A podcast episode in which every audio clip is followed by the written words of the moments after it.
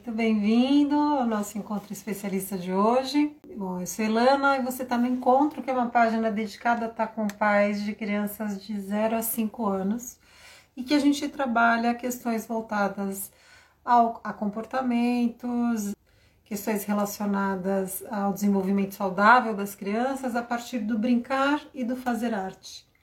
Hoje a gente vai uh, conversar com é a Escola Jardim da Descoberta, que tem como base a, o referencial é, Maria Montessori. Por que, que a gente faz essa série de encontros é, com especialistas para falar de abordagens educativas? A gente já falou de Regia Emília, ah, nós já falamos de, de antroposofia, hoje a gente vai falar de Maria Montessori. Porque Primeiro, é um dado muito importante para os pais das crianças que estão em fase de escolha de escola. E também porque a nossa metodologia, dentro do encontro, que é uma metodologia chamada Revoada, parte de referenciais, entre eles a, a Maria Montessori. Vou dar um oi aqui para as meninas. Estamos muito felizes felizes com o aceite delas, a gente fica muito emocionada com a comunidade portuguesa. Olá! Olá! Que bom! Boa que noite! Vocês duas juntas! É verdade! é verdade! Maravilhoso, gente, a disponibilidade de vocês, viu? Como está, ah, Helena? É... Helena, está tudo bem? Ah, aqui no Brasil vivemos um momento Eu bem sei. difícil, né? Nós sabemos. Nós sabemos que isso não está fácil. Não, mas é como a gente trabalha com vida. Com vida? É, com a vida, com a, com a força da, né, da vida, a gente vai se alimentando É. disso e vai É, se nutrindo. exatamente, Nós exatamente. temos, nós temos a sorte, né, de trabalhar com educação. É verdade. tão difícil. Então, e cada vez mais importante trabalhar com a educação e ir à base, não é? Para se conseguir mudar tudo aquilo que está, enfim, que precisa de mudança urgente, não é? Mesmo só aí é que se vai conseguir mudar. Exatamente. Eu gosto de introduzir essa fala. Ou eu fiz uma introduçãozinha antes de vocês chegarem, falando do porquê que a gente faz essa série de encontro especialista com pessoas muito sabidas da área de educação, que trazem justamente esse olhar de é, que é muito curioso. A educação que deveria ser algo que olhar, a, a filosofia da educação, né, que deveria olhar para frente, normalmente olha para trás. Isso significa o quê? Maria Montessori há mais de um século foi essa mulher maravilhosa, que era médica, que entendia o desenvolvimento da criança de forma integral e que criou uma metodologia extremamente sensível, que a gente vai ouvir muito vocês falarem sobre, sobre essa metodologia, é, e que, no entanto, é considerado algo alternativo, algo muito fora do comum. E é, e é, é é muito esquisito, né? É, você, é. você É, olhar sobre essa, esse aspecto. é, então, é, nós costumamos abordar esse- essa temática, não é? Do, do nosso sistema de ensino ser um sistema que re- que remonta à era industrial e que serve os propósitos da era industrial. Mas nós vivemos numa nova era, não é? A nossa era é totalmente diferente agora e naturalmente que a nossa escola terá de servir os novos propósitos desta nova era e de, de quais são aqueles, aqueles que são os valores mais importantes hoje em dia que ganham cada vez mais importância, não é? Mas a verdade é que por diversos motivos, continuam a ser muito predominantes esses valores tradicionais e industriais, mas é, é a consciência de que isso está ultrapassado e que carece de reforma está, está cada vez mais evidente e isso é maravilhoso, isso é uma, é uma coisa muito boa. Um dia vai deixar de ser alternativo para passar a ser o comum, o normal, não é? Um dia o respeito pela criança não vai ser algo alternativo, mas sim o normal. Temos, lutamos por isso todos. Exatamente. Tem um aspecto na sua fala que já me faz pensar sobre uma, uma dimensão da metodologia, é, do método é, Montessori, que é a, a criança no centro, né? O processo da criança, tanto interno quanto externo, quanto a relação dela com o conhecimento, na relação com o mundo, é, que ela traz também na educação cósmica, né? Bom, já a gente vai falar tudo disso, mas é que já me trouxe essa, esse olhar mais amplo, né? Sobre o que é educar, E eu acho que nesse momento da humanidade a gente precisa pensar sobre isso. E não só as escolas, mas os pais, os cuidadores, quem tem contato com criança. Nós precisamos ter um olhar mais, uh, ao mesmo tempo, aprofundado, quanto amplificado do que é educar. Né? É. Então, muito bem-vinda essa sua fala inicial, que já me despertou várias coisas aqui para a gente. Por mim, podemos já começar. Já, já a Helena já está a dizer coisas, vai, uh, vamos já. Ai, que delícia. Bom, eu, eu acho que era interessante começar do começo, né? Vocês poderiam se apresentar? Porque eu acho que, como são duas, se eu começar, vai ficar confuso. Então, acho que é melhor vocês se apresentarem. Pode ser? Bem, nós somos, uh, sou a Catarina e é a Maria, do Jardim da Descoberta.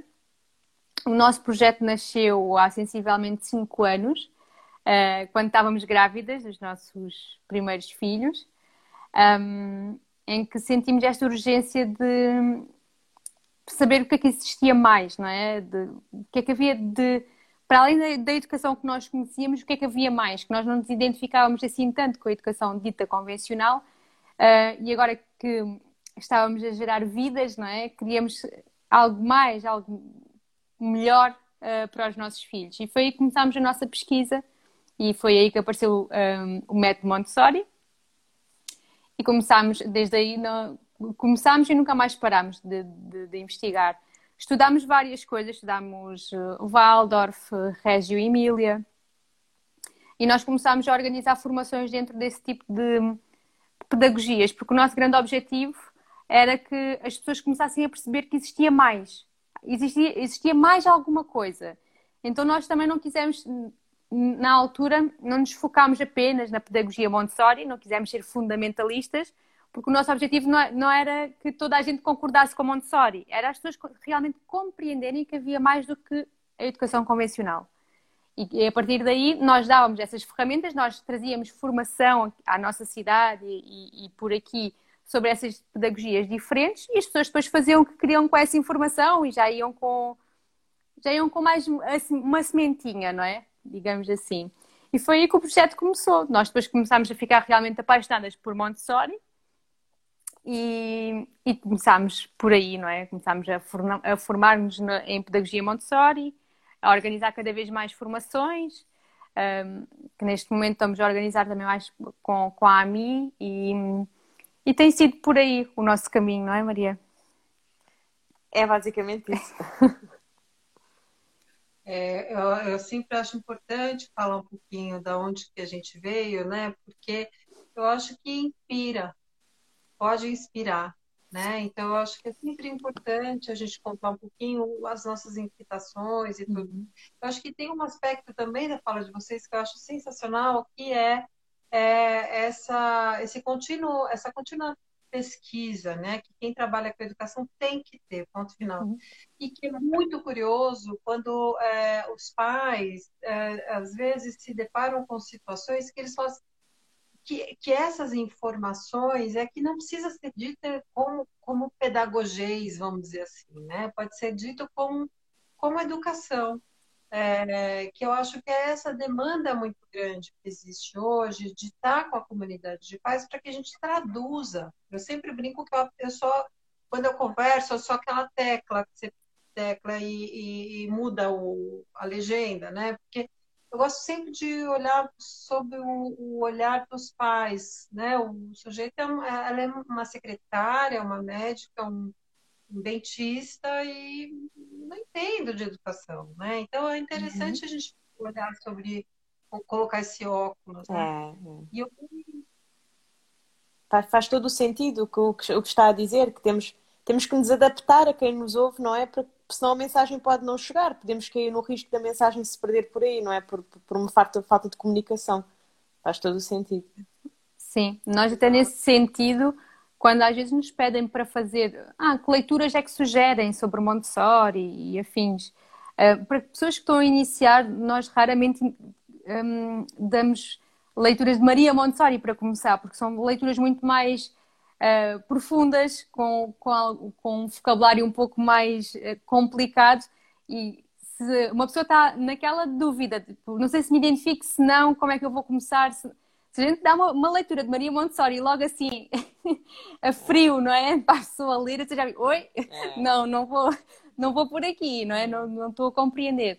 Então nós tentamos sempre começar por leituras muito mais simples, que, que tentem traduzir o que Maria Montessori nos trouxe, mas de uma forma mais simples. E quando as pessoas depois se começam a identificar, aí sim começar com as leituras de Maria Montessori, porque aí vai-nos trazer os ensinamentos uh, de Maria Montessori, efetivamente. Mas para começar, efetivamente, nós precisamos de, de uma tradução, digamos assim, de uma, de uma fala muito mais simples, porque senão fica muito difícil de, nós não podemos querer que as pessoas comecem logo uh, por aí. É, fica muito complicado. E a verdade é que quando as pessoas começam, depois já não param e toda a gente acaba por eventualmente chegar aos de Maria Montessori, porque é de facto uma pedagogia apaixonante. E faz tudo tanto sentido, não é? Que à medida que vamos vendo que, que as coisas vão fazer mais sentido e, e uma outra boa bom recurso que nós às vezes usamos é começar pelas coisas que são mais óbvias uh, neste, neste, neste, nesta proposta de transformação que, como o método Montessori nos traz. Há coisas que são muito óbvias, que fazem muito sentido, como a questão do bater, do não bater, vá, a questão dos castigos. E as pessoas só isso chama logo muita atenção, porque por um lado é um quebrar muito forte com o nosso passado geracional, com a cultura educacional, porque são coisas completamente diferentes, mas por outro lado faz tanto sentido é tão, faz, é tão claro, não é? Que depois as pessoas começam a querer gradualmente saber mais sobre, sobre este método, sobre esta nova forma de ver as crianças. Então, acho que é. Um, estão-nos aqui, aqui no chat, perguntaram se nós temos uma escola. Nós não temos uma escola de, de, de Montessori propriamente. Nós damos formação a, a, a adultos, vá, sobre o Montessori. É esse o nosso. Pronto. Sim. Nós trabalhamos dentro disso, é mesmo da formação Montessori. Nós uh, organizamos formação para professores, para pais, para curiosos, um, ehm, dentro da pedagogia Montessori. Esse é o, o, nosso foco neste momento. É, eu acho que é super necessário, super necessário. É, é, então, esse cenário que a gente pintou, né, dessas, dessas uh, pessoas que lançaram um olhar mais sensível para a educação, é, e quebrar esse grande paradigma né, da educação é, para o mundo, a educação para, né, que é, que é esse grande paradigma que a gente vive. Está começando, parece, me parece que está começando a modificar nessas né, iniciativas. Eu, eu me incluo uhum. dentro dessas iniciativas uhum. de olhar de forma mais inteira para a criança. É, e aí eu acho que podia começar falando sobre os pilares. É, os pilares eu acho que, né? Por que é que a Montessori, por isso, por que, que a Maria Montessori nos encanta tanto? Eu, é, só antes de vocês falarem, eu gosto de dar um depoimento pessoal. Quem já faz grupo de estudo comigo já, já sabe. Eu sempre começo a falar da Maria Montessori dizendo que eu tenho uma profunda empatia por ela. Porque ela foi uma mulher que sofreu muito. Hum. Ela era médica no mundo de homens e uma mulher médica que decidiu não casar em 1920 e falar eu vou ser uma médica era uma pressão social gigantesca, né? Então, se o médico é, é, se, a, se a mulher até hoje tem que se provar, provar, ela tinha que se provar muito mais. Então, é uma mulher que sofreu muito. Eu admiro muito as mulheres guerreiras, né? E, e, eu acho que dentro desse, desse contexto, acho que falar desses pilares ainda tem um, um peso maior. Vocês poderiam contar para gente os pilares? Sim, podemos. Só, de, só completando aí o que estava a falar, normalmente nós costumamos encontrar pessoas que acabam por nos dizer ah, eu quero começar a aplicar Montessori, mas eu sinto-me sozinha, não, não tenho ninguém à minha volta que faça. E nós dizemos sempre muito isso. Imagina como é que se sentiu Maria Montessori na altura dela quem é que ela tinha do lado dela? Quem é que, quem é que concordava com, com, com o que ela estava a, investigar, a, a, descobrir?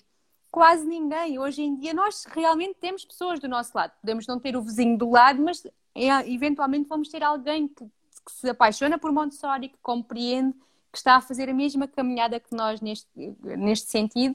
Então, é sempre um conceito que nós dizemos, não se sintam sozinhos. Existem muitas pessoas no mesmo caminho e quando vocês, por algum motivo, se sentirem sozinhos, pensem em Maria Montessori lá atrás, a pensar que olhar para a criança de uma forma completamente diferente, não é?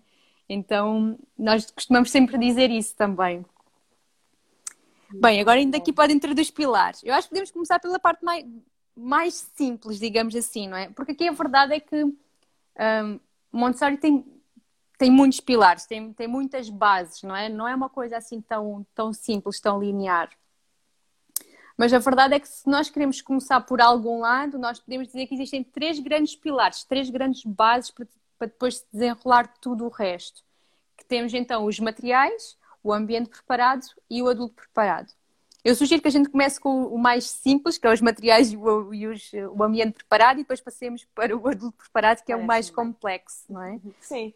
Um, sim, e, e, e, reiterar isso que Maria Montessori, as descobertas que fez no seu ponto de vista de cientista foram descobertas importantíssimas do ponto de vista do desenvolvimento humano, não é? Portanto, um, e, e descobertas como o embrião espiritual, a mente absorvente e tudo mais, são tudo princípios estruturantes, não é? Do, do método. Agora, aquilo que materializa todas estas descobertas, é aquilo que dá vida a isto, são de facto estes três grandes pilares. E de facto, os materiais são, por um lado, um, se nós pensarmos em contexto não Montessori, são aqueles que têm uma importância menor ao pé dos outros, em contexto não Montessori, portanto, casa, escolas não Montessori, vida diária, portanto, um, são aqueles que normalmente são o primeiro ponto de chegada das pessoas a Montessori, porque a Montessori é muito visual, há muita questão do marketing e a cama casa e os. Enfim, então muitas pessoas chegam a Montessori através dos materiais. Um, mas de facto, os materiais Montessori é, é, é, têm características que foram eh, estudadas por Maria Montessori ou observadas cientificamente por Maria Montessori que partiram dessa característica e que têm por objetivo promover o, a autoconstrução da criança e a promoção do seu processo de aprendizagem de forma individual. Então, os materiais Montessori fazem um, têm um papel predominante aqui, têm certas características cujo objetivo é, é, é, é fazer com que a intervenção do, do, adulto seja o mínimo possível, mas por outro lado sejam materiais que promovam a concentração, porque a concentração da criança é como se fosse um ginásio mental, onde a criança está uh, em pleno desenvolvimento e coisas lá que se passam, e por outro lado, um, esta questão dos materiais Montessori está-nos uma perspectiva muito diferente das necessidades das crianças em termos de brinquedos e de quantidade de brinquedos e tudo mais, porque o, é, o menos é mais e, portanto, no, no, ambiente Montessori, de inspiração Montessori ou o que for, perdão, os materiais são muito limitados, há rotação de materiais, portanto, há, há, há muito por aí. Agora, não sei, estou com alguma dificuldade em resumir e é falar dos materiais em dois minutos, não, não sei muito bem. Se queres é, acrescentar é, alguma coisa. Eu acho que você já trouxe algum, alguns dados para esses pais, como por exemplo, quando a gente fala em materiais Montessori, tem uma base científica, uhum. que é a capacidade motora, a capacidade é, cognitiva da criança para explorar esses, essas matérias.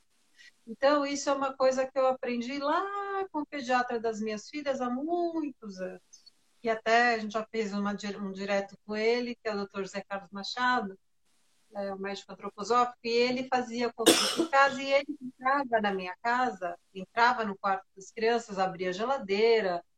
Foi, foi, foi um mestre, o, o pediatra das minhas filhas, e ele o doutor Zé Carlos ele entrava e pegava, olhava os brinquedos e falava assim: esse brinquedo aqui foi a avó que deu, né? Era um brinquedo que pulava, gritava, acendia esse aqui a gente vai pular em cima. Que a avó vai ficar feliz de ver, mas ela não vai pegar. Esse brinquedo brinca por ela. Então, essa lógica dos materiais construtores se aplica muito à fala do Dr. José Carlos Machado, quando ele me orientava sabiamente. Então, quando você pega esses objetos que ela desenhou e planejou especificamente para algumas faixas etárias, tem um fundamento científico. Exatamente. Isso é uhum. muito importante, é, eu acho que da sua fala, que foi é. muito bela, pensar. Eu é. acho que é importante pensar isso. É. um, são objetos planejados para aquela uhum. faixa etária. Exatamente. E, e são e os materiais, portanto, os materiais que Maria Montessori desenvolveu e desenhou e experimentou e mudou até encontrar, foi, foi, foi com base em experiência científica, não é? Portanto, os materiais sofreram alterações, sofreram diversas alterações e foram todos pensados para criar uma sala Montessori onde tudo faz sentido. E, onde, e numa sala Montessori, sim, numa sala Montessori pura, os três pilares ganham igualdade de importância. Portanto, tudo faz sentido. Agora, o que é que nós podemos levar dos princípios dos materiais para os contextos não Montessori? Há muitas coisas que podemos levar que esses materiais nos ensinam, não é? A beleza, o controle do erro, o isolamento da propriedade, a limitação de recursos. Há muitos desses princípios foram os princípios com, com base nos quais Maria Montessori desenvolveu e, e promoveu essas experiências que, que lhes fizeram chegar ao resultado final. Podemos transpô-los para muito daquilo que nós temos em nossa casa e só aí já começamos a aplicar Montessori um pouco e tentar fazer um pouco da diferença na vida das nossas crianças, mas só aí já faz um pouco de diferença. Vamos dar um exemplo concreto. O que, que em casa eu posso Eu tenho um filho de três anos. Uhum. O que, que em casa eu posso considerar que tem uma potência, um objeto do cotidiano, para desenvolver minha criança cognitiva, é, cognitivamente, motor, motoricamente, eu não sei como é qual é isso. É motor, é motricidade, não é? É, é desculpa, motricidade, vamos trazer isso, por exemplo, a, prim a primeira coisa que eu penso é vida prática. É o melhor que se pode dar a uma criança de 3 anos numa casa e aquilo que elas mais agradecem fazer é, sem dúvida nenhuma, atividades da vida prática. Uh, lavar a louça, água, despejar jarros, tudo o que seja da nossa vida cotidiana diária, porque lá está, nestes primeiros seis anos de vida, eles estão-se a tornar alguém do seu tempo e do seu espaço, com tudo o que isso implica. É, basicamente, uma criança chega aos seis anos e já é capaz de sobreviver sozinha. Nós não queremos que isso aconteça, mas é um homem formado, vá, um homem com H grande formado, não é? Até lá, elas querem aprender tudo aquilo que faz esse homem ser formado e que é aquilo que eles veem os adultos a fazer. Portanto, se há atividade Montessori que nós podemos implementar em casa, são as atividades da vida prática, com base na realidade. Sim, porque nós temos que compreender que estas crianças aprendem com os sentidos. Então nós temos que proporcionar, por isso é que também a parte dos materiais Montessori são muito à base de, dos materiais naturais, não é? Ou seja, as madeiras, os vidros, o metal, porque uh, as crianças aprendem através dos sentidos. E quem está aí pode estar a perguntar, sim, mas aqueles brinquedos que fazem barulhos e luzes e afins também chamam pelo sentido. Claro que sim, não é? Mas é uma confusão, porque são muitos sentidos ao mesmo tempo, e é isto que a Maria estava a falar, não é? Do, do isolamento da propriedade. Quando nós falamos em isolamento da propriedade, tem a ver com esta questão de trabalharmos uma coisa de cada vez. Depois, conforme a criança vai crescendo, se vai desenvolvendo, a gente vai juntando uh, sentidos, digamos assim, uns aos outros. Mas primeiro vamos trabalhar, por exemplo, a visão através da cor, depois podemos trabalhar o, o, o cheiro, também trabalhamos o tato com o, o sentir de, dos materiais, vamos trabalhar os sons e depois aos poucos vamos juntando uma coisa com a outra, não é? Mas quando nós temos um material com pilhas, com luzes, com sons, com tudo isso, acaba por ser estimulante demais para a criança. E quando quando o nosso objetivo principal é o desenvolvimento da criança através também da sua concentração, esses, esses brinquedos, digamos assim, não promovem esta concentração, não é? Ficam, as crianças ficam, acabam por ficar excitadas, ficam loucas com aquilo, não é? Vamos carregarem mais e ouvir mais. Então, tudo o que nós conseguimos em casa, de uma forma super simples, super barata, é trazê-los para a nossa vida o que é que nós fazemos em casa, porque eles querem fazer o que nós fazemos, na verdade é isso. Por isso é que muitas vezes eles ficam frustrados, né? ah, fica aí no cantinho que eu tenho que ir lavar a louça. Não, mãe, eu quero ir contigo, porque eles querem fazer o que nós fazemos, efetivamente, não é? Então é esta, esta ideia de enchermos a casa com brinquedos, com materiais, com o que quer que seja, não é de todo necessário, porque eles querem fazer o, o que nós fazemos. Não é? Exatamente. Uma esfregona faz que... melhor do que. Peço desculpa. Eu acho que, não, imagina, é, é, acho que tem uma coisa muito importante, assim, da gente puxar, né, como pais. É a questão da atenção analisada. Então, uhum. é exatamente isso. Quais são os objetos? São aqueles que favorecem uma atenção canalizada. Por quê? Essa atenção traz aprendizagem. Vamos colocar na nossa vida na nossa vida. Se a gente entra dentro do carro, liga o carro, sai na rua, a gente não vai prestar atenção na quantidade de árvores, se elas estão floridas, é... se, enfim, quantas placas eu tenho pelo caminho, porque eu estou com a minha, a minha atenção dirigida né, no uhum. fluxo. É a mesma coisa se dá com a criança. Se a gente dá muito estímulo, a gente não dá estímulo nenhum. É. Então, esse olhar é muito interessante para os pais, né? É. Então, é, e é uma das coisas que justifica por que muitas vezes a criança gosta da caixa e não do brinquedo. A caixa é só uma caixa. Exatamente. E é, e é tudo que uma caixa pode ser, Exatamente. né? Exatamente. Eu acho que essa fala é muito, muito é, importante. Ela é. é muito, é, é, é, exatamente. Só que depois isto faz-nos a ponto também para o adulto preparado, não é? O quão nós estamos dispostos a permitir que a criança lave connosco a louça, o quão nós estamos dispostos a permitir que a criança arrume os pratos, ponha à mesa.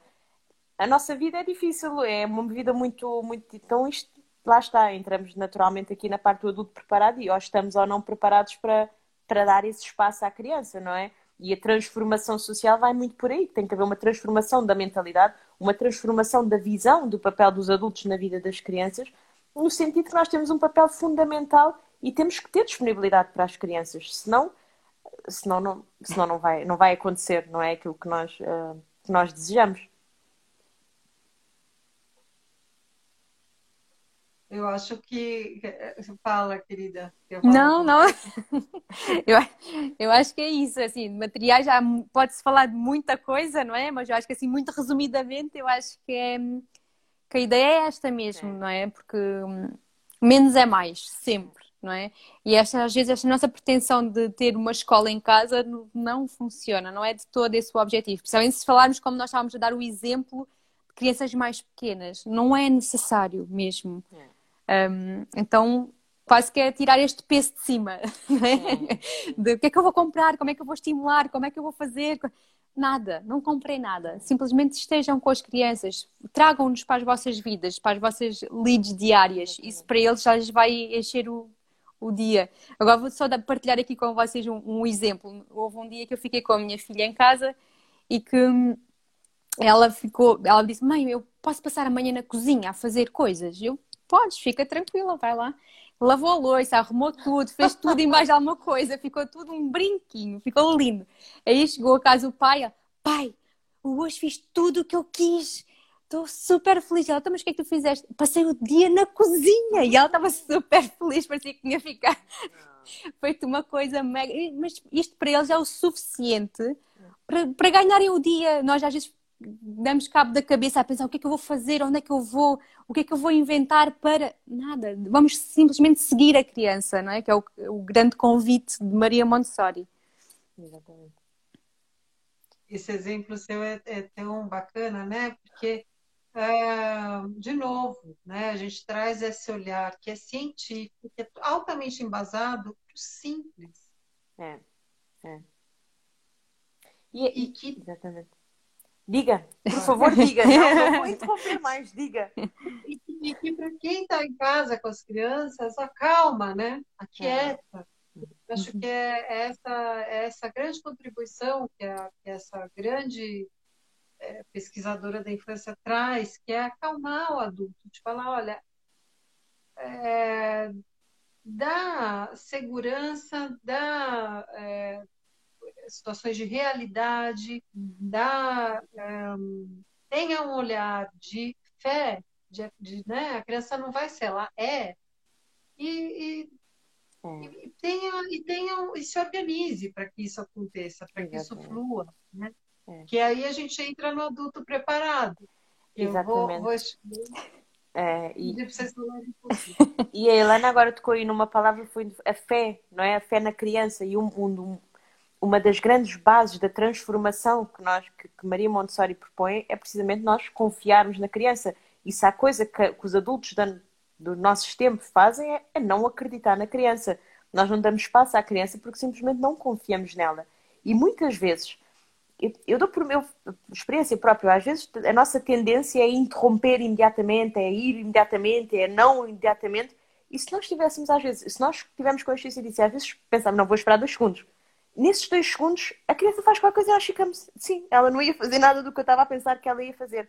Nós não confiamos na criança e nós temos de confiar na criança. E quando se fala disto, vida prática, confiar nela para fazer coisas em casa, para cuidar dela.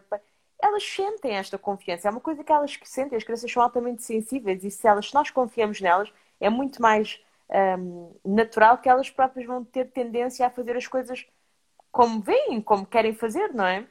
Portanto, a questão da confiança é, um, é um, outro dos pontos-chave da transformação do adulto e da questão do adulto preparado, que temos mesmo de começar a confiar nas crianças, não é? E nas suas capacidades. E agora entramos aqui no adulto preparado, não é, Catarina? O, nosso, o adulto preparado é a nossa grande paixão. É.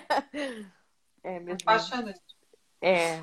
É, porque na verdade, para nós, é o que nós costumamos dizer. Nós, um, nós trabalhamos muito esta questão do adulto preparado, porque para nós apesar de como nós começámos a conversa, quando nós uh, nos deparamos com Montessori, nós deparamos com, com os materiais, com o ambiente, com, com, a sala de aula, o que quer que seja, um, e nós também começámos por aí, não é?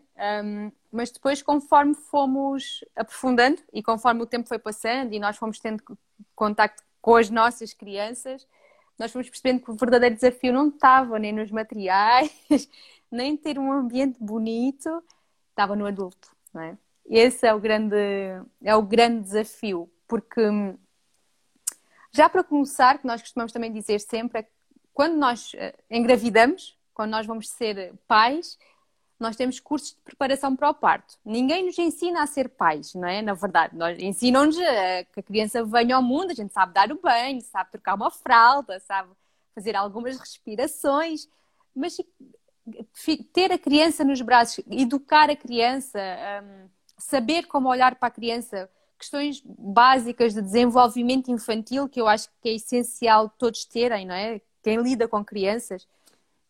Então, isso ninguém nos ensina, isso não está culturalmente um, impregnado, não é? Não, não faz sentido, tipo, quase que se um pai vai ler sobre pedagogia ou sobre desenvolvimento infantil ou quer que seja, já fica. Para que, estás a ler isso, não é? Tipo, não precisas de ler isso, tu vais tirar algum curso de, de educação, de... então não precisas. Hoje já está a mudar um pouco, os pais já, já cada vez mais, a partir do momento que sabem que vem uma criança, já tentam eh, procurar esta informação, mas mesmo assim ainda é assim, uma coisa muito utópica, né? Ir estudar pedagogia ou desenvolvimento infantil só porque vamos ser pais, só porque vamos ser pais, não é? Então, o adulto preparado é aqui um, um, grande desafio, porque nós, por mais que a gente ache que estamos preparados, né? que temos o quarto bonitinho, temos a cadeira do carro, temos o, a, o carrinho para ir à rua, temos a roupinha XPTO, mas nós não estamos preparados para ter aquela criança, não é? Para os desafios que aquela criança nos vai apresentar. E além do mais, que foi o que nós fomos percebendo, é que isto vai trazendo de nós a nossa infância também. A nossa infância é chamada aqui muitas vezes, as nossas feridas de infância, um, e, e, isto vai dificultando cada vez mais. E quando nós às vezes ouvimos falar que hum, os bebés é, é, mais difícil porque são as noites sem dormir, tal, tal, mas não, as coisas vão complicando quando começamos a perceber que temos seres uh, à nossa frente com, com uma opinião, com, com vontade e que vão contra as nossas vontades muitas vezes, não é? E, e ir aceitando isto, ir compreendendo que isto faz parte do desenvolvimento e, e nós deixarmos aqui questões de adultocentrismo de parte é muito doloroso por vezes porque vai nos ferir enquanto adultos, não é? Tipo, nós temos nós temos esta quase esta necessidade de, de ter o controle sobre tudo, não é? Principalmente agora uma, uma criança vem aqui e vem vem nos orientar isto tudo. Não, não é? Não, não pode ser, não, não faz sentido. Então nós temos muito esta tendência a ter sempre o controle. E, e o adulto preparado é que um. É, tem muitos desafios. É, é uma transformação interior que está aqui em causa muito grande, não é? Porque a verdade é que eu, eu agora eu sei, eu, eu sempre há sempre aquela questão de dizer, ah, quando for eu, eu não vou fazer nada daquilo, e quando for comigo vai ser tudo diferente, e não vou fazer nada do que fizeram comigo, e vou vai ser. É inevitável. Chega uma altura em que nós olhamos e pensamos, eu estou a fazer exatamente igual. Pode não ser da mesma forma, pode ser, mas está lá. O, o, o resultado vai o, ser o mesmo. Está lá, porque nós fomos mentes absorventes. E quando Maria Montessori diz que do 0 aos 6 é quando se forma o homem, não é a brincar, é quando se forma o homem mesmo e as bases do homem. E nós já fomos mentes absorventes e as, as bases do homem que nós somos, do ser humano que nós somos hoje, Estão lá, foi nos nossos primeiros seis anos de vida. E nós não podemos, com um pensamento, chegamos agora aqui, não. Eu conheço o método, e lá está, isso foi um dos grandes desafios para nós, foi perceber, por mais que eu conheça do método, é inevitável que eu não vá educar a partir da minha própria infância, sobretudo não é, é quase inevitável eu recorrer lá, se eu não fizer um trabalho de profunda transformação e consciencialização interior. Não dá, nós vamos voltar lá atrás, não só à nossa relação com os nossos pais, porque é isso que, que, é, que nos pedem, ou que os nossos filhos nos pedem para trabalhar da, da forma deles, mas a própria toda a cultura educacional que nós absorvemos na altura. O adultismo, agora eu é que mando, eu sou o adulto, o castigo, o bater, o vais porque eu mando, eu faz o que eu digo, não faças o que eu faço. Está tudo aqui, está tudo em nós, não é? E portanto, o que é lindo também a Montessori é que Montessori é muito mais do que uma pedagogia, uh, um método pedagógico ou, ou o que for é um convite a uma transformação interior que vai levar à transformação de toda a humanidade, porque é, é, é irmos cá dentro, é irmos à nossa essência, é, é, falar de paz, paz interior, paz com os outros, paz com o mundo inteiro. É, é, é lindo isto, é, é, lindo, é muito bonito. porque, pronto. Apaixonante. É, é lindo, não é? É, eu, eu, eu, foi, isto foi o que mais me impressionou em Montessori, foi este, esta oportunidade de cura interior que todos nós temos que passar por ela, todos nós temos que passar por isto, não é? Hum, e portanto o adulto preparado é este, é isto que está aqui em causa, é a transformação interior. Um, eu acho que essa questão do, do adulto preparado como o, como o professor, como pedagogo, é uma questão. O que eu acho interessante nessa, nessa é, metodologia é que ela propõe que os pais também se, se preparem. E eu acho que essa é a grande beleza, porque implica todos no processo educativo, né? E quando a gente olha para esse formato de escola, que você vai lá, paga mensalidade, uma prestação de serviço, tchau, não existe essa possibilidade, não existe. Né? E a pandemia, o isolamento social nos colocou de frente com isso, né? Quantos e quantos pais que se depararam e falaram, por onde eu começo, né? Então, eu acho que muito desse desejo, né, de começar a fazer esse trabalho com os pais veio, veio disparado pela, pelo isolamento social, mas eu acho que independente disso, é para a gente refletir mesmo. Qual é o lugar do pai, dos pais, dentro da educação formal mesmo dos filhos, da escola, né? É. Eu acho que você trouxe uma, uma, uma, né, uma questão da, da, da, da Maria Montessori, que ela fala dessa desse, quando eu chamo de fé, né? Vamos mudar a palavra para parecer menos. É, Exatamente. Confiança. Né? É confiar, né? Confiar. A palavra confiança é muito bonita, né? É fiar junto, você confiar. Ah, você bonito. tecer, construir, fazer uma trama, né? Fazer um tecido. Então é, é, confiar na potência, né? E eu acho que isso tem uma beleza, uma força muito grande é esses pais que não têm. É, é, eu sempre digo que a, a, o casamento começa quando nasce a criança, porque justamente vem todas essas essas bagagens e memórias de infância, de uhum. educação, que não é. são iguais. É. Então, é verdade. Esse casal também confiar de criar uma, uma educação é, é super importante. É, Mas é. você ia dizer alguma coisa, meu bem, te cortei. Uh, eu? É, eu, ia, eu ia... ia pois não, não, sei, a ideia que agora me veio aqui à cabeça é, isso, é precisamente essa questão da importância dos pais, porque quando a mudança que está aqui em causa não é só do método de ensino propriamente dito, é toda uma cultura educacional que terá de mudar, é toda uma visão das crianças, não é? É a própria integração das crianças e consideração das crianças na própria sociedade e da sua dignidade um, ser, ser e essa consideração vai acontecer quando a dignidade da criança passar a ser igual à dignidade dos adultos, que não é, infelizmente não é. As crianças não são tão dignas como os adultos e isso reflete em todos os aspectos da nossa vida em sociedade. Um, e portanto o que está aqui em causa não é um método pedagógico só, é muito mais do que isso, é uma, é uma reforma construtiva social, como diz Maria Montessori, não é? E, portanto, naturalmente que os pais e toda a comunidade têm de estar envolvidos nesta transformação, senão não vai ser possível. Não é? É, eu, talvez valha, valesse a pena a gente é, um pouquinho sobre é, que não se trata, quando, fala, quando você fala né, desse, desse papel da infância, não se trata da criança deixar de ser criança. De maneira nenhuma. Acho que é interessante se vocês puderem falar um pouquinho, só para a gente deixar mais claro ainda, né? É, acho que é, é. importante. E, que... Pode falar. Eu penso que, em primeiro lugar, isso tem o que, é, o que é ser criança, o que é infância, não é? Em primeiro lugar, a criança. Se as pessoas pensarem que ser criança é uma criança que faz birras e que é caprichosa e não, não, não tem capacidade para fazer nada e tudo mais, é, é, é, o método pedagógico podem pensar as crianças vão deixar de ser crianças, mas o que é importante é pensar aqui é que qual é o conceito de criança? O que é ser criança? E Maria Montessori deu-nos essa resposta ao ter descoberto cientificamente o que é que criança, o que é que se passa dentro do desenvolvimento infantil, não é? O que é, como é que se processa este, este, este processo de desenvolvimento humano e de autoconstrução.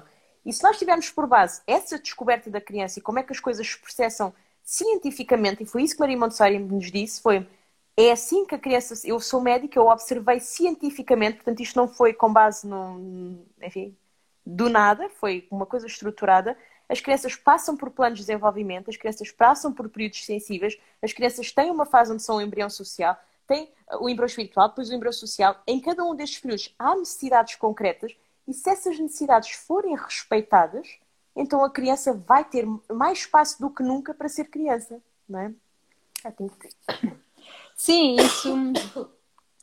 Por aqui nós conseguimos compreender, por exemplo, na altura de Maria Montessori, e acho que ainda hoje em dia, infelizmente, nós tínhamos, havia muita ideia de que as crianças até aos seis anos eram seres inúteis. Hum, por isso que praticamente nem havia essa questão de irem para a escola, não é? A escola seria sempre a partir de hum, a partir dos seis anos, não é? Porque até lá não tinha sido hum, nós termos crianças numa escola. Um, e isso veio-se veio alterar quando Maria Montessori conseguiu compreender um, que até aos seis anos é efetivamente quando a, quando a criança está a formar o homem, não é? Que, vem aí. Um, e depois aqui esta questão deste ser criança, nós não queremos quase que adultizar a criança. Quando nós chamamos de dizer a criança, ah, a criança vem fazer as coisas que nós fazemos na cozinha, ou as crianças fazem o que nós fazemos em casa. Não tem a ver com isso. Um, o que nós costumamos aqui, gostamos de passar é, vamos imaginar que a criança quando nasce é um livro em branco, não é? E ela não sabe, ela não conhece nada da sociedade em que está inserida. Não sabe nada, não é? Tudo o que ela vai aprender ali para ela vai se, vai se tornar a sua verdade, vai se tornar a sua realidade. Então a criança não sabe como é que, são, como é, que é a nossa cultura quando nós comemos, não é? Se nós comemos por norma com as mãos ou se comemos com talheres, se nós comemos sentados no chão ou se comemos sentados em cadeiras e mesas. Um, se nós eh, dormimos e acordamos muito cedo ou se costumamos acordar mais tarde, se eh, tantas coisas, não é? Coisas que para nós são básicas, porque é o nosso dia a dia, isto tem que ser apresentado à criança, não é? Porque a criança é um livro em branco, ela não sabe de nada destas questões. Então, não deixa de ser infância, não deixam de ser crianças por nós lhes apresentarmos isto. E é isto que nós falamos quando falamos em vida prática, tem a ver com estas atividades do nosso dia a dia, para lhe apresentarmos o mundo tal e qual como ele é. A partir daí, a partir do momento em que a criança já percebe, já sabe em que mundo é que está inserida, em que tipos de cultura é que está inserida e tudo mais, então aí a criança depois pode começar a, a imaginar, a fantasiar, a ir mais além. Um, é quase como nós, por exemplo, vamos mostrar à criança para que é que serve uma cadeira. Nós vamos mostrar à criança que a cadeira serve para sentar, não é? Um, não quer dizer que a criança um dia mais tarde não perceba que a cadeira serve, para, serve quase como um escadote para chegar mais alto, serve para virar ao contrário e fazer eh, brincadeiras, mas na verdade, no, num primeiro momento, nós vamos apresentar a cadeira tal e qual para que ela serve, não é? Tem muito a ver com isso. E quando nós falamos também aqui em questões de respeitar a criança, e que muitas vezes são coisas tão subtis que nós nem reparamos, o exemplo que nós costumamos falar muito é por exemplo, um, um copo d'água. Quantos de nós deixa à disposição da sua criança um simples copo de água? Não é? Nós, nós normalmente nós temos esta coisa de a criança tem que me pedir a água, não é? Porque eu sou o adulto e eu é que sei, eu é que vou eh, mandar ou aceitar ou não que a minha criança beba água. Mas isso não acontece a mim. Eu, quando tenho sede, eu vou lá, eu pego o meu copo d'água e eu bebo. Por que é que a minha criança não o pode fazer? São estes pequenos sinais de respeito pela criança que nós falamos, não é? Um, e para nós também foi, foram estes pequenos sinais que nos fizeram o clique de é, é tão básico, não é? Porque não deixar um, uma bolacha, um copo d'água à disposição da criança? Porque não. E, e, por aqui vai, vai N coisas, não é? Um, este é um, é um pequeno exemplo que nós costumamos deixar, deixar no ar e que vai, às vezes as pessoas dizem, hum, é verdade, não é? não tenho água à disposição do meu filho. Um, temos aqui alguns comentários, eu não estou. Estás a conseguir ler? É, olha, eu quero agradecer muito. As pessoas estão fazendo é, uma série de comentários aqui, uhum, muito sim. legal. Giro, né? Brasileiro. é. teve. Vamos lá. A Carla Ramirez. É, é, tá ruim de ler mesmo é co, e como é o lidar dos comportamentos no, na, na metodologia Montessori. Não sei se já falaram sobre isso, caiu a internet, acabei de voltar. A parceria entre autonomia e independência. É, eu acho que primeiro é, é os, são os comportamentos. Uhum. Um, lidar com, com, os comportamentos em que sentido? Consegues eh, clarificar para nós conseguirmos falar um pouco sobre isso? acho que foi só isso, ó. Okay. Como é o lidar dos comportamentos. Os adultos precisam estudar para conhecer a infância, também foi aqui dito, sim, é verdade. É, sim. Eu, eu acho. É, eu acho que pode ser interessante começar, antes de falar de comportamento, a gente falar um pouquinho de, de autonomia, né? Eu acho que. Ah, voltou. Ah, as birras. Hum. Pois a questão das birras em Montessori é uma questão muito foi das coisas mais fascinantes também que eu, que eu aprendi e que, hum, olha, é precisamente aqueles pontos que eu dizia ao início que quando vamos começar a falar de alguém como Montessori que nunca falou, as birras talvez sejam um bom ponto de começo, que as pessoas, e que faz todo o sentido, não é? Uh, e, e, a perspectiva de Maria Montessori é que as birras são nada mais nada menos do que a única forma que a criança tem de demonstrar algum tipo de necessidade não satisfeita. As crianças não fazem birra porque são caprichosas, porque querem aquilo e porque querem e pronto, e porque uma criança não tem essa, essa, essa destreza mental ainda de dizer, ah, agora vou fazer uma birra para ter o que quer. Não é assim que funcionam as coisas. A criança, quando está em birra, como diz o Gabriel Salomão, ela está em desespero, não é? Portanto, a birra, eu penso, na minha perspectiva, eu penso que tem dois, exige dois comportamentos da parte do adulto. Um, é não deixarmos que o nosso adultismo se tormence entre nós e nós vamos terminar com aquela birra da forma como bem sabemos, não é? Acabou e eu é que sei e não, não é assim. Dois, uh, é tentarmos não agir dessa forma. E dois, tentarmos o que é, porque é que esta criança está a ter esta birra. O que é que aconteceu no seu... O que é que mudou no ambiente? O que é, o que, é que aconteceu? O que é que... Que necessidade é que ela me está a tentar transmitir? E, de facto, as birras podem ser aliados muito importantes para nós porque nos dão essas indicações não é, Catarina? Sim, há, nós às vezes eh, eh, costumamos dar o exemplo de, da ordem. As crianças, quando são mais pequenas, são muito sensíveis a questões de ordem. E muitas vezes essas crianças precisam de ordem externa para conseguir essa ordem interna dentro delas. Um, e, por exemplo, temos um bebê e nós todos os dias vestimos o bebê da mesma forma. Vestimos a blusa, depois as calças, depois as meias e todos os dias vestimos da mesma forma. Porque sim, porque costumamos fazer assim. E vai haver um dia em que, por, outro, por algum motivo, nós vamos inverter o sentido. Nós vamos vestir primeiro as calças, depois as meias, depois vamos voltar a vestir a blusa. Isso é uma alteração de ordem para essa criança. Elas, essas crianças são muito sensíveis à ordem. E isto, ver esta troca de ordem, para nós não, não tem significado nenhum, para a criança é o suficiente para gerar uma chamada birra. E nós não conseguirmos compreender porque é que a criança está assim, porque é que a criança vai passar um dia muito mais agitado, porque é que a criança está muito mais ansiosa. Houve uma alteração da rotina dessa criança, houve uma alteração da ordem dessa criança. E quando nós conseguimos ir compreendendo estes pequenos sinais, um, estas, estas questões que nós chamamos de birras, nós vamos vendo que elas vão começando a existir cada vez menos. Porque este respeito pela criança, mais uma vez, é um respeito muito sublime uh, mas que faz toda a diferença. E é questões como olha, agora vou-te vestir a blusa, agora vou-te vestir o braço direito, depois vou vestir o braço esquerdo, agora vamos vestir as calças, posso trocar a tua fralda? Vamos falar, não é? Com respeito, porque nós não chegamos ao pé de um adulto simplesmente e tiramos o adulto está a mexer no telefone, nós vamos lá, tiramos, olha, agora vamos almoçar porque está na hora, porque tem de ser, porque eu é que é. Nós não fazemos isto, não é? Com o nosso colega de trabalho, com, com os nossos pais, por exemplo, não é? Nós falamos. Porquê é que nós não, tem, não podemos falar com a nossa criança? Porque é que nós não podemos ter este tipo de respeito pela nossa criança, não é? Uhum. E todos estes pequenos sinais, todas estas pequenas, estas pequenas questões que são muito importantes no desenvolvimento infantil, se nós formos tendo conhecimento, nós vamos depois começando a compreender como é que podemos atuar em situ... nestas situações de birra, de situações mais desafiantes e afins. E conforme nós fomos compreendendo o que é que estas fases de desenvolvimento que a Maria estava a falar, que são tão importantes, nós vamos conseguindo colmatar um, alguns erros que nós podemos cometer nesse sentido e vamos começar a responder às necessidades da criança. Exato.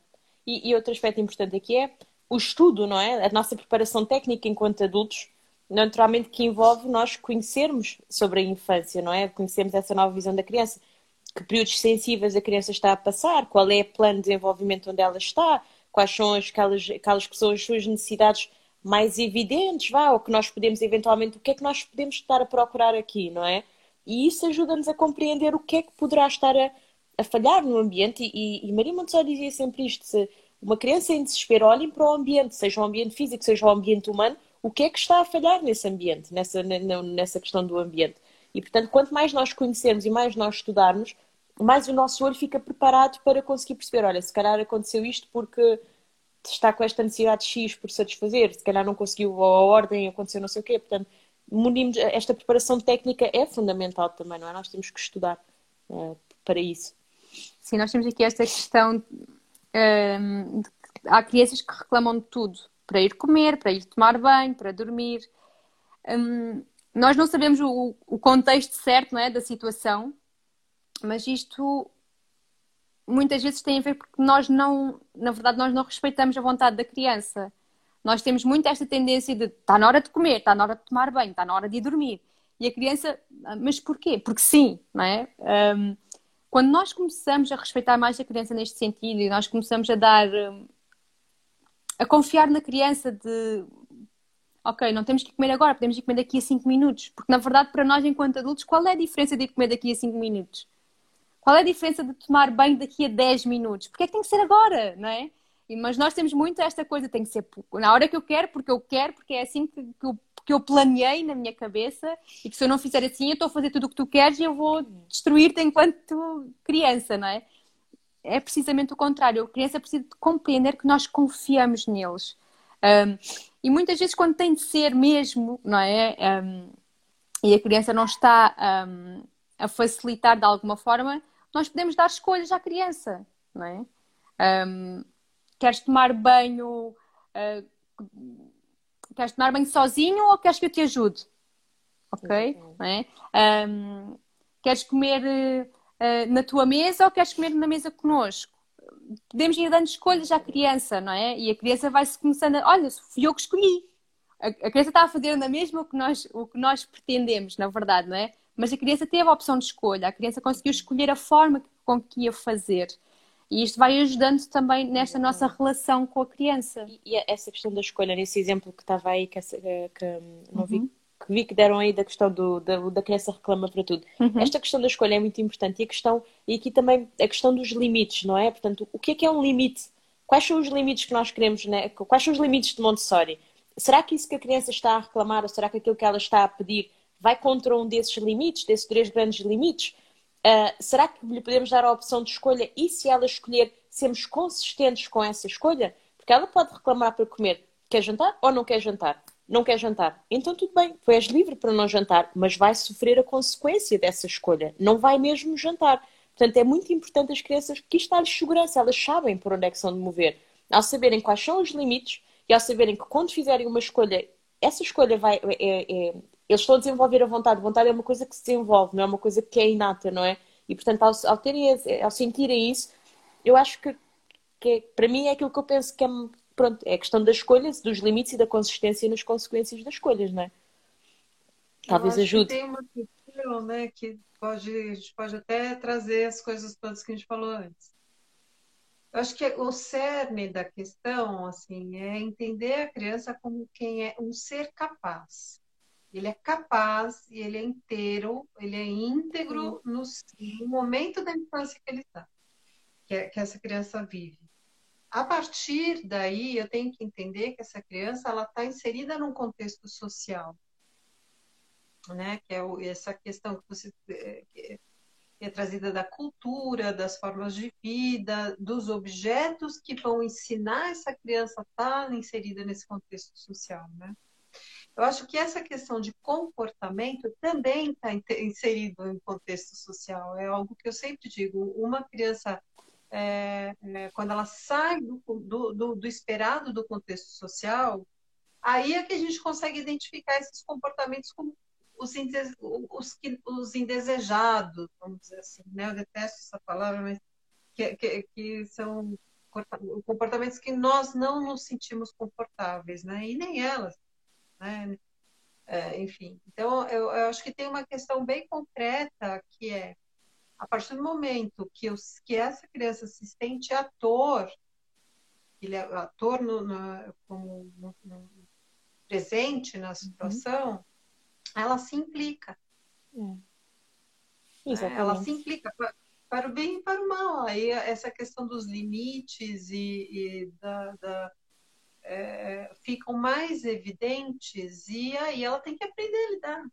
Né? Ou seja, se o adulto é, é, protege, enreda, cria situações como um simples copo d'água ter que ser dado na mão ao invés dela ir buscar, né? Uhum. É, é, fica muito difícil eu ser ator, né?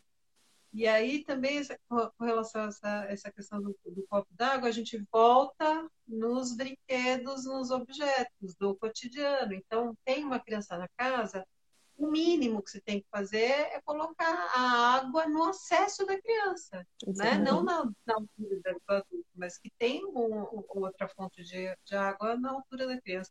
Então, são coisas muito simples, né? E que é muito. A gente fica num automático e, e, a gente não percebe, né? Que até me lembrei de uma live que eu fiz com um casal muito querido, um pai de, de, de, de gêmeas, que o pai falava assim: de repente chegou três pessoas na minha casa. Falando sobre a ah, uma criança. a gente tem que dele. Eu, ah, apareceu três pessoas na minha casa e eu tenho que lidar com isso. E é verdade. Então, assim, é isso mesmo. a gente percebe que tem é. pessoas na nossa é, eu queria só deixar aqui uma nota, por exemplo, em relação a esta questão da água. Eu, é fundamental isto. Agora, eu, as pessoas que nos estão a ver não podem agora pensar. Porque quem está já a pensar isto a primeira vez, agora vou ali à cozinha, vou pôr um, um jarro e um copo de água e vou deixar lá amanhã e a minha criança vai ser. Aquilo que vai acontecer é que a criança vai brincar com aquele jarro de água durante. e vai entornar e vai voltar a entornar e vai voltar a entornar. E lá está, nós temos que estar preparados para saber que isso vai acontecer. Portanto, não, não, não vamos criar ilusões, não é? Tipo, é como uma questão de preparamos o material todo bonito e não sei o quê, pomos na, na prateleira e a criança nem, nem sequer quer saber dele. Isto são coisas que acontecem, não é? Agora, nós temos é que estar preparados que isso vai acontecer e temos que nos saber prevenir de alguma coisa, por exemplo, com a quantidade de água que vamos colocar lá à disponibilidade da criança.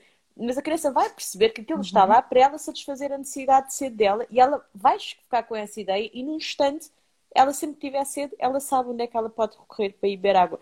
Queria só, só deixar isto mais porque esta, esta. Ai, agora estava a ler aquilo, só queria deixar esta nota porque às vezes queria, não, não, enfim, não é automático, não é? Não é, não é automático. Agora é uma pôr... adaptação, claro. Tem que haver essa adaptação, é, é, fundamental, não é? Mesmo para não criar depois frustração ou o meu filho não faz, e... natural, não é? Tem que ser uma coisa, tem que ser com calma. Queria só deixar essa nota. Sim. Ai, ai, ó, acabou. Ai, tá Obrigada, foi tão bom Obrigada. Assim. Obrigada. Obrigada a todos que estiveram aí. Agradecer demais a foi presença maravilhoso. de quem e quem, com quem vai estar, né? E, e, um abraço gigantesco e muito, muito obrigada. Sentimos o mesmo. Obrigada pelo convite. Obrigada.